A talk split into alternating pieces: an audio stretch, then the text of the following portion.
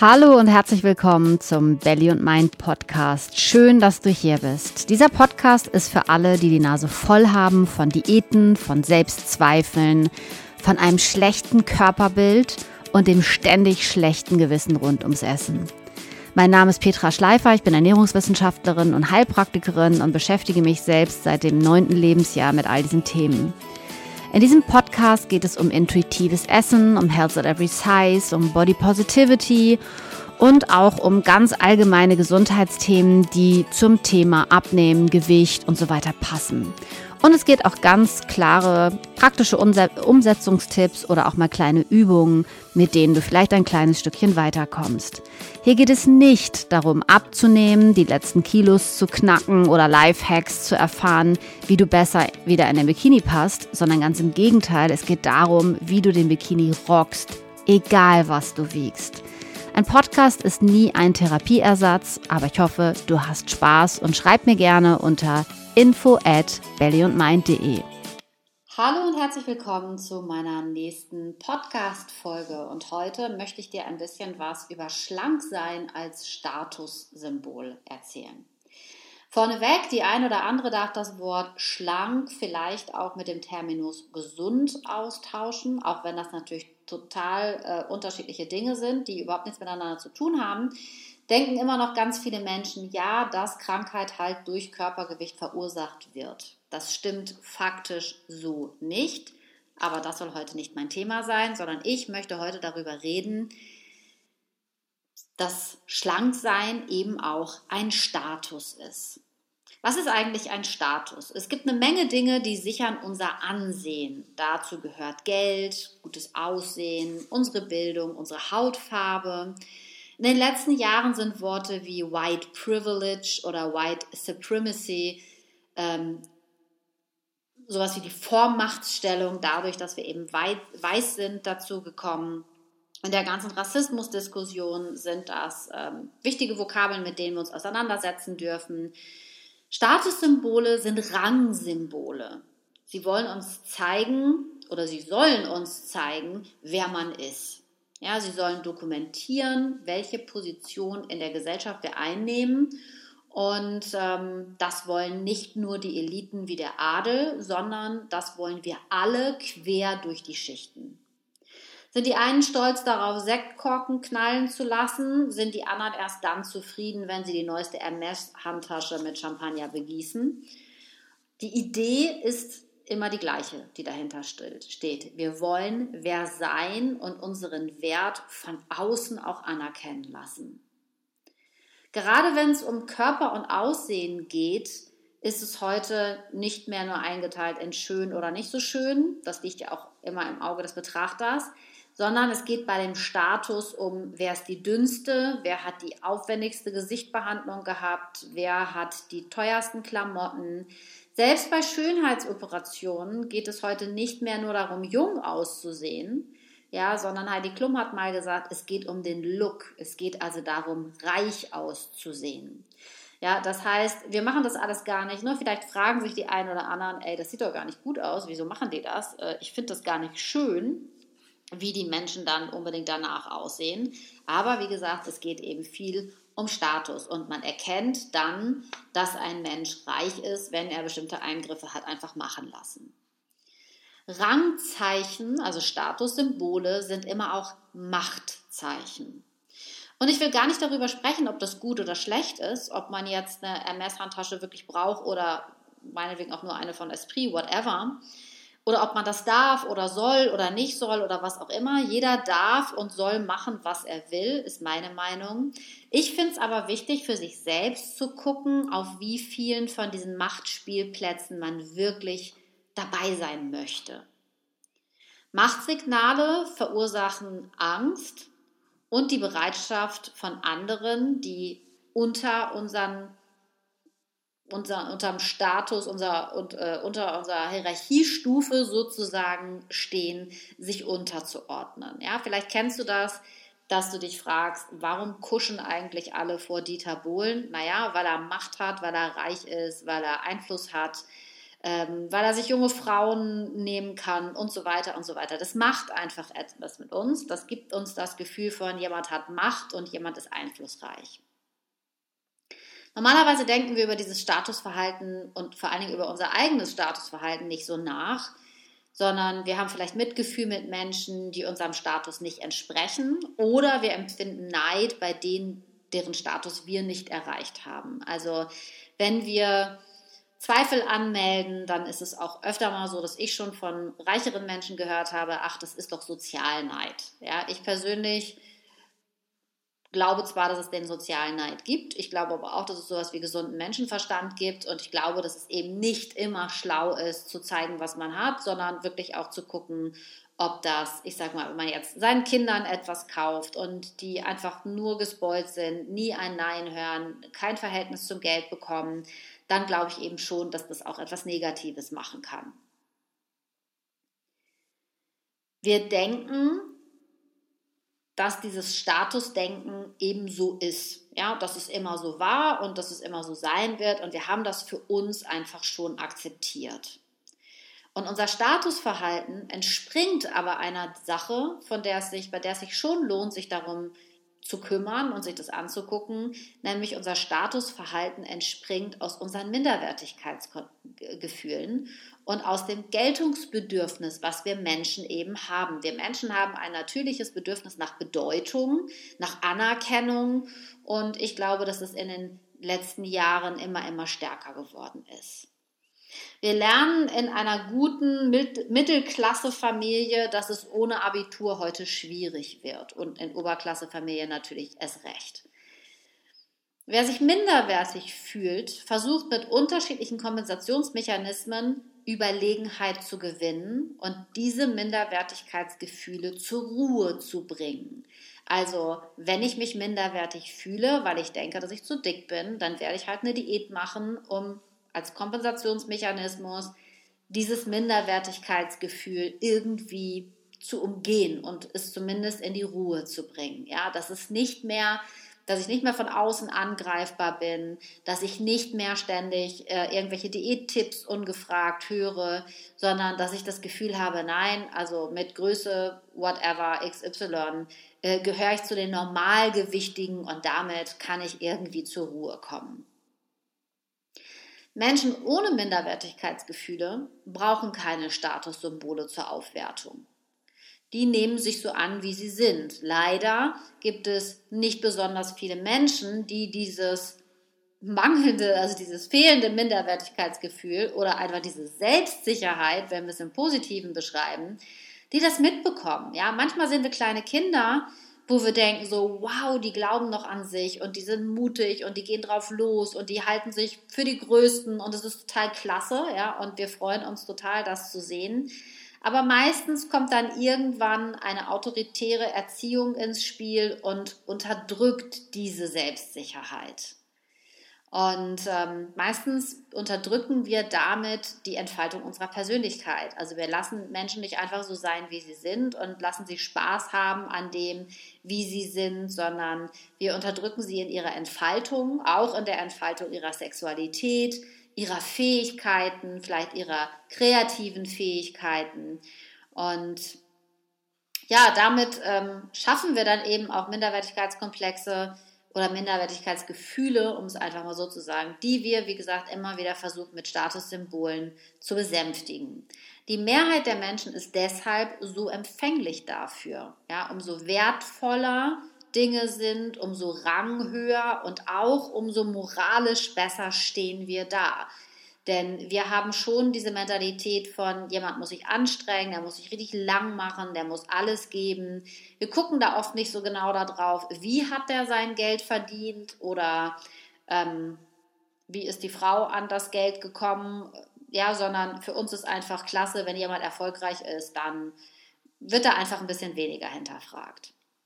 Das Blöde daran, ja, denn es gibt etwas Blödes daran, wenn wir den Status, den wir uns vorgenommen haben, erreicht haben, ist, dass durch dieses Statusdenken jeder unser Feind wird. Wir leben in einem Konkurrenzkampf untereinander. Besonders wir Frauen ähm, haben zwar Freundschaften, aber so eine hundertprozentige Verlässlichkeit, so ein wirkliches Vertrauen haben wir oft nicht, weil es eben immer wieder darum geht, sich zu überflügeln in dem, was wir sind, ja, oder wer wir sind. Ne? Wer ist die dünnste von uns? Ähm, wer ist die bessere Mutter? Wer ist die bessere Köchin? Die bessere Ehefrau? Die bessere Geschäftsfrau? Wer verdient mehr Geld? Wer hat den reicheren Mann? Und so weiter und so weiter. All diese Dinge spielen in den Statustopf mit hinein. Und Oft ist es aber so, dass Frauen auf einer Hierarchiestufe sich treffen. Ja, und dann kann die eine halt ein bisschen besser kochen und die andere ist ein bisschen dünner und die andere kann ein bisschen besser Tennis spielen und so weiter. Trotzdem ist es einfach so, dass dieses Statusverhalten von den meisten Menschen akzeptiert wird und anerkannt wird und auch für gut empfunden wird, allerdings ohne dass wir uns darüber Gedanken gemacht haben.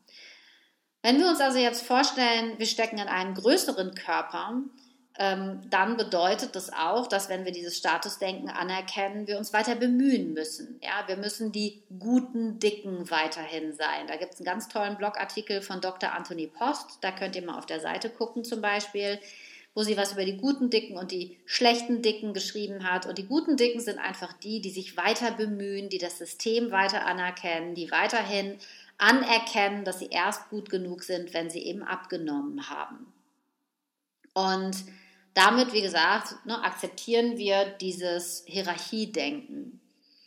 Wenn wir uns jetzt also bemühen, das Übel zu beseitigen, ist es okay, dann finden wir noch einigermaßen Akzeptanz.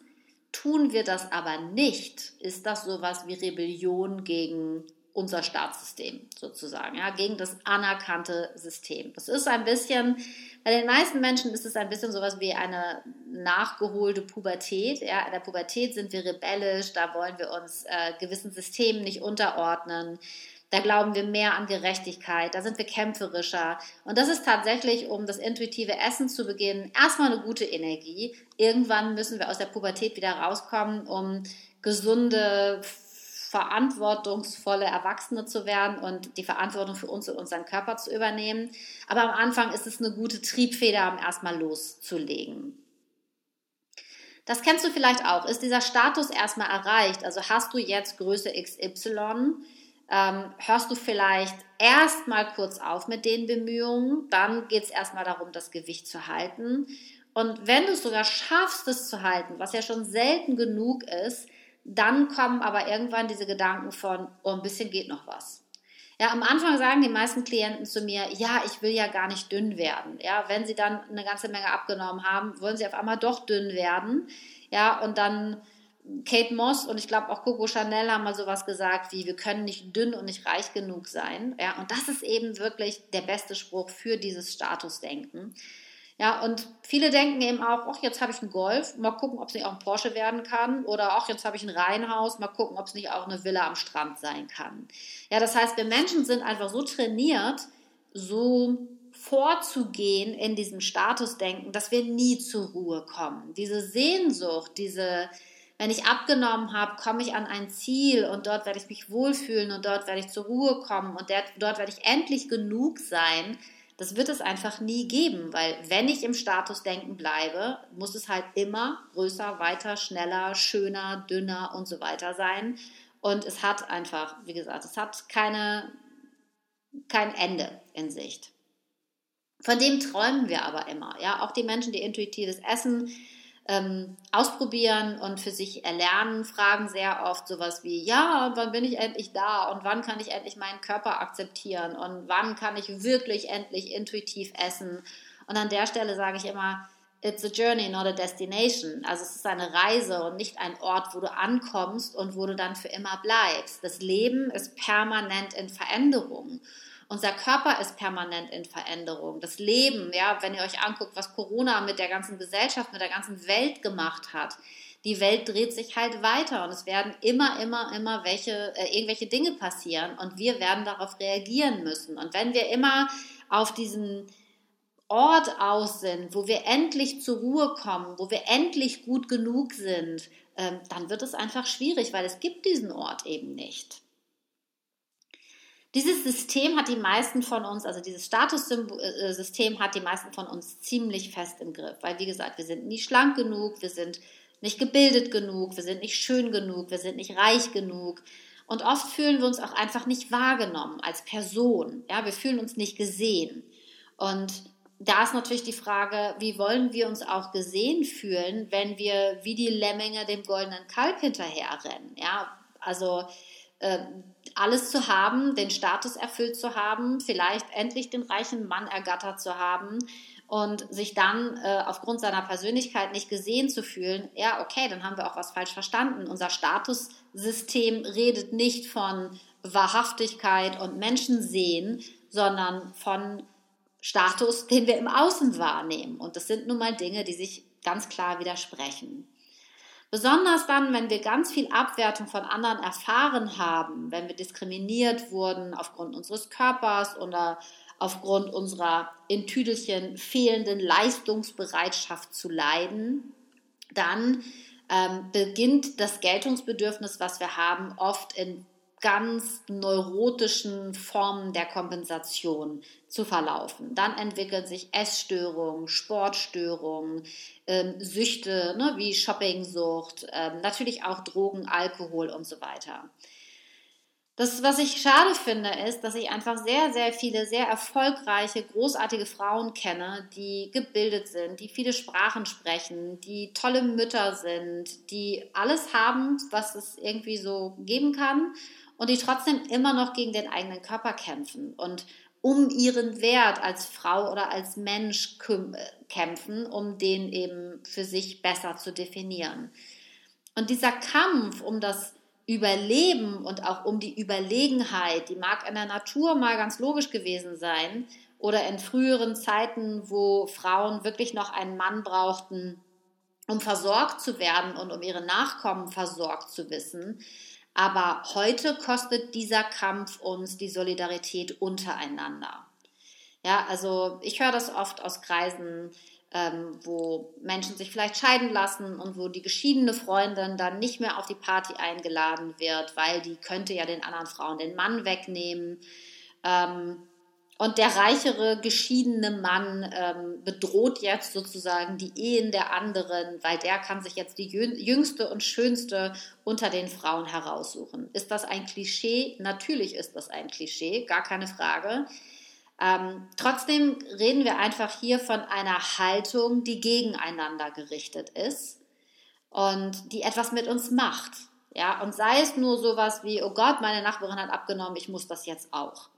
Ja, wir geraten immer mehr in Konkurrenzkampf untereinander. Und wenn wir im Konkurrenzkampf sind, bedeutet das immer auch, dass wir in eine Art Isolation geraten. Ja, wir verbinden uns mit niemandem, wir vertrauen niemandem. Und ehrlich gesagt, spätestens wenn die eigene Mutter sowas sagt wie, so dick wie du bist, bekommst du nie einen Mann, wissen wir einfach, wie der Hase läuft. Ja, und das ist etwas, was ja, uns Frauen und natürlich auch den Männern ähm, nicht wirklich zugutekommt. Denn das, was wir dadurch vermeiden, ist ein sicheres Gefühl von Gemeinschaft und Zugehörigkeit, von wahrer Zugehörigkeit, von wahrem Vertrauen. Ja, also wenn, wenn wir uns angucken, was macht das alles mit uns, dann trennt es uns voneinander.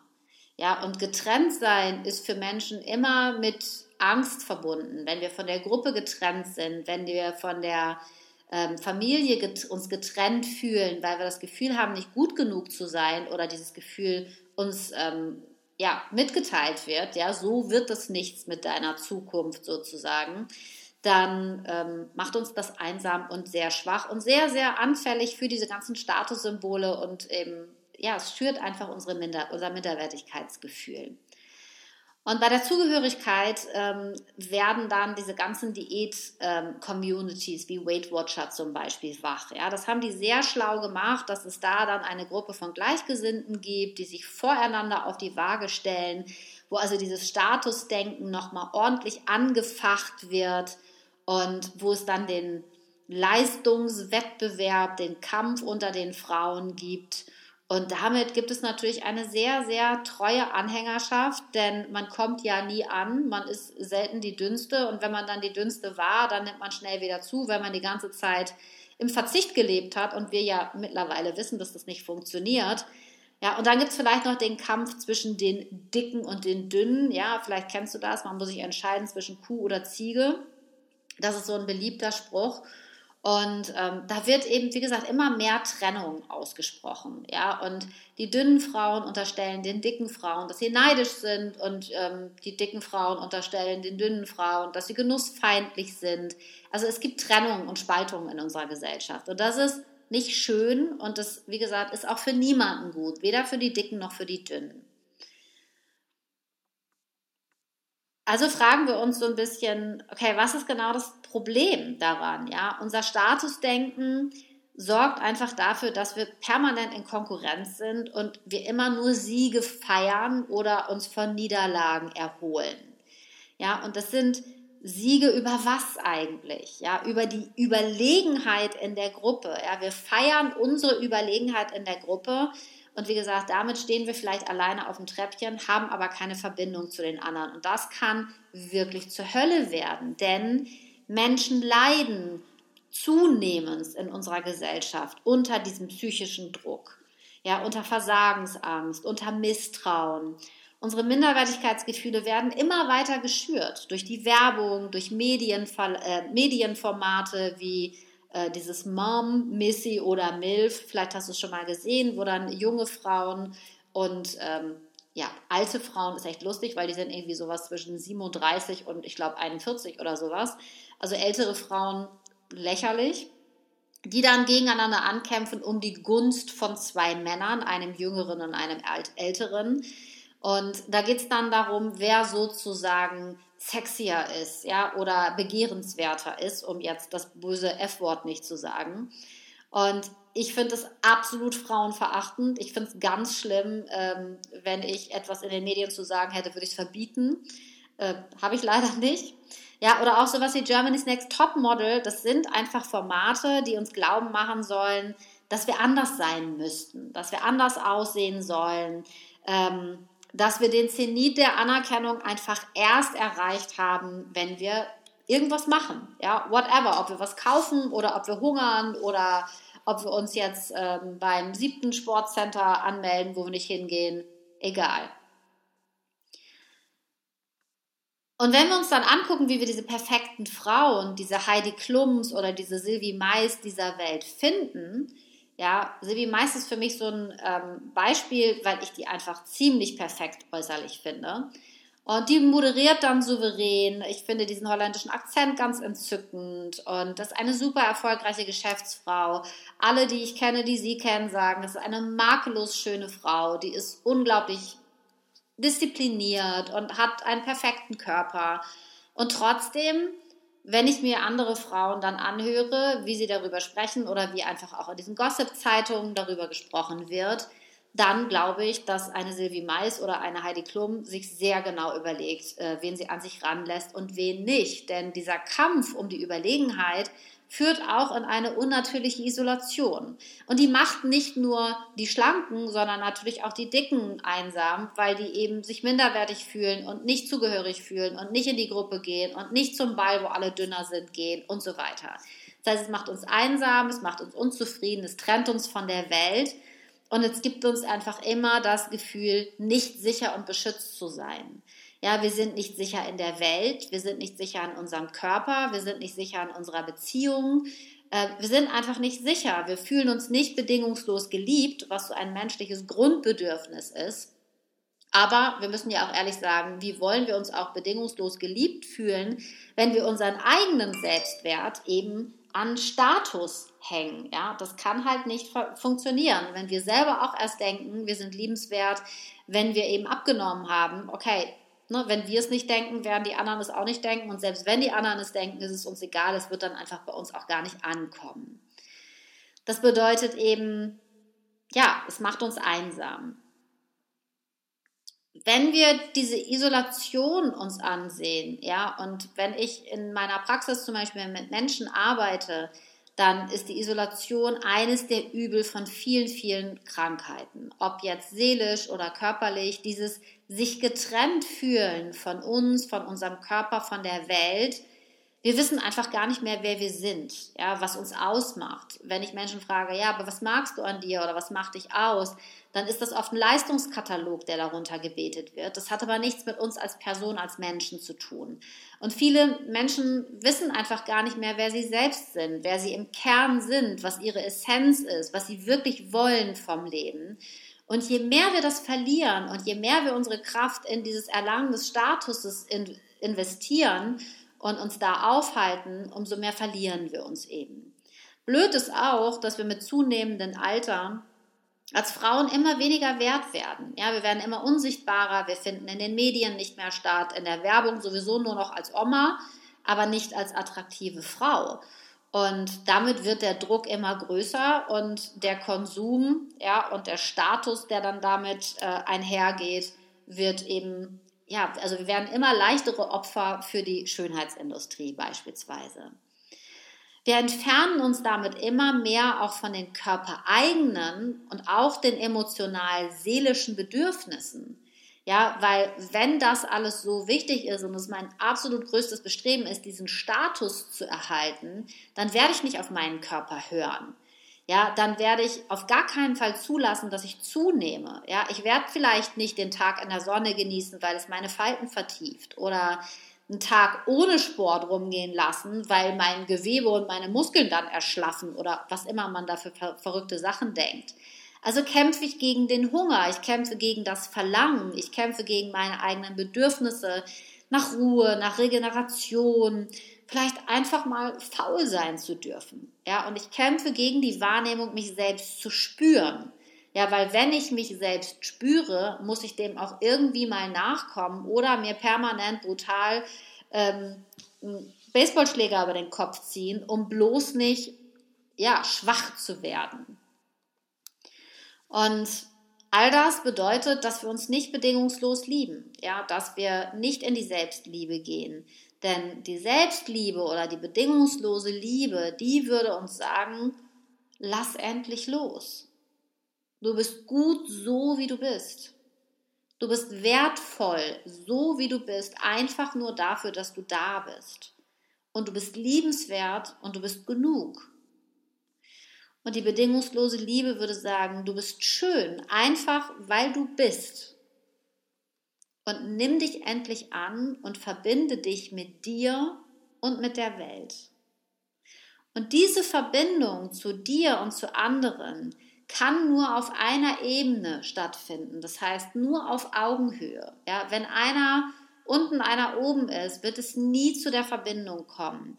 Und erst wenn wir uns verbinden mit anderen und nicht mehr in gut und schlecht und hohem Status, in niedrigem Status und so weiter, wenn wir einfach Menschen sehen und ähm, nicht mehr, was sie darstellen, sehen, ganz besonders bei uns Frauen und mit anderen Frauen, ich glaube, dass wir uns dann verbinden und dass wir dann heil werden und dass wir dann auch erfüllt sind von Liebe.